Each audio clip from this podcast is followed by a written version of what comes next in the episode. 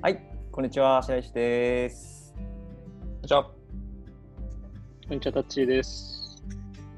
小井戸です。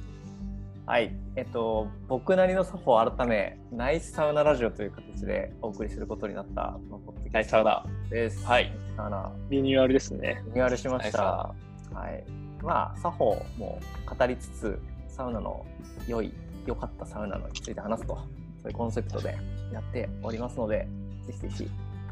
緩やかな気持ちで楽しんでいただければと思います。そういえば確かにあの、作法縛り。り、うんう きついっすもんね。んそんなねえよっていう。ねいろんなサウナの情報も話したいですかあらのね。気づいてたその流れそういえば。あの今気づきまし無理やり絞り出す作りに行ってましたもんね。楽しみ方た。ねなんならね。なんか最終的にはなんかなんだっけあの砂時計を眺めるみたいななんかね、究極でしたね、あれ は。見てる見るそのめでるっていうやつとかねあと体を拭く拭いてからあの外気浴するやつなんか普通普通にやるだろうっていう話に行ってほしいですなのでちょっと時広々くそういう話もしつつ、そうですうんね、こうナイスサウナ情報を広くそうですね入れたらって感じだけしていければとで比較的ですね僕はサウナっていうか銭湯やっぱ銭湯サウナが好きであのタッチーも比較的銭湯サウナ銭湯の方を行ってるっていうのがですね、実は先日新しく行ってきたところがあるのでぜひその話をしたいなと思いますそれがババン清春湯です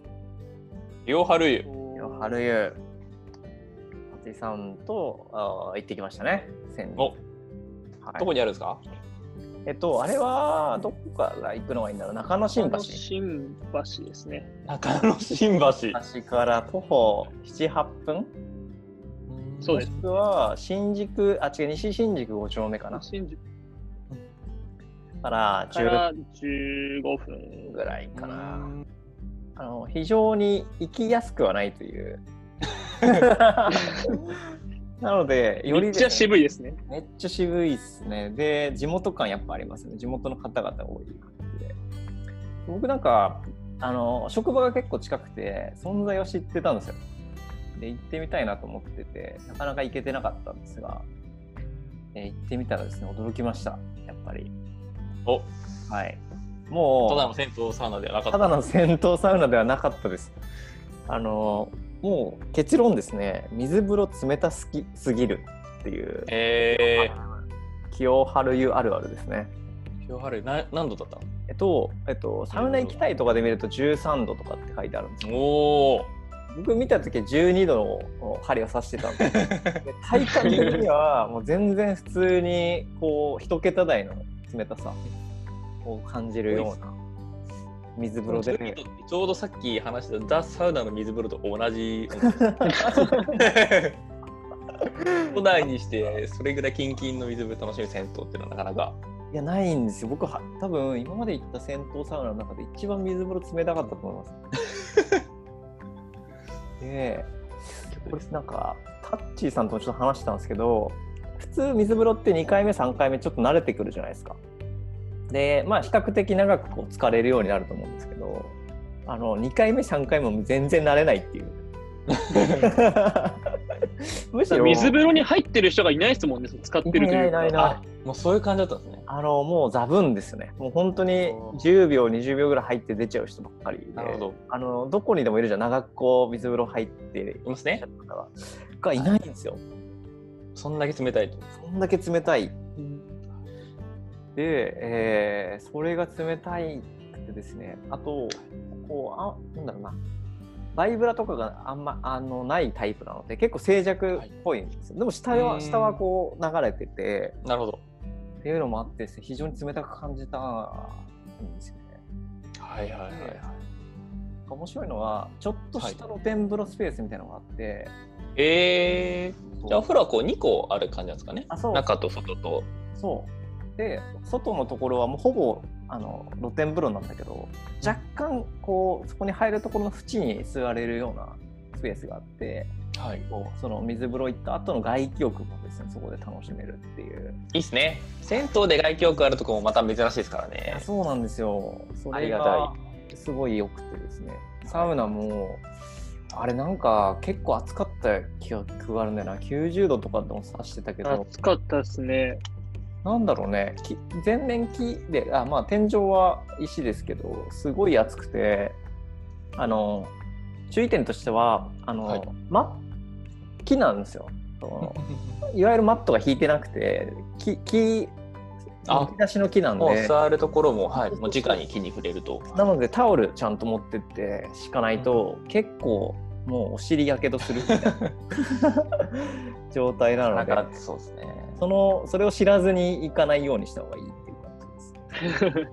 結構高さもあって天井2段目はもう天井頭つくかぐらいのうん。距離なんですごい暑くてですねあんまりサウナ自体にもあんまり長く入れ入れないっていうかこう結構ハードコアスタイルで最高でしたね。なんかそれだけ聞いてる結構来てる人も結構苦労止めな人が多いのかなと思ったんですけど、どんな感じでしたどうかなどうでしたいやー、いましたね、クロートの人が一お 人。いましたその、キュキンキンの水風呂にも熱々のおサウナに耐えられるような。いやー、ずっとあの奥の2段目の、もう一番奥に、い暑いつもいる人がいるんですよ。へえ。 で、メモりながら、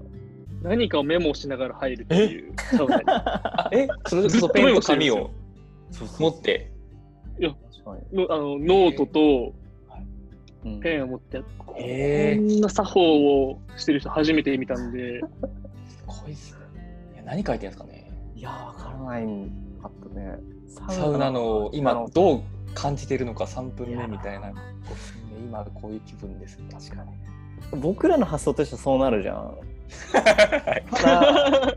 もしかするとこうアーティストの方で作詞をしてるとかなサウナるほどう。んインスピレーションが降りてくるとかそういう方かもしれないそっかあでもそうそうなんか結構シャワー浴びてる時お風呂入ってる時なんかそうなんか便もできない環境でこうふとひらめくことって結構ありますからね。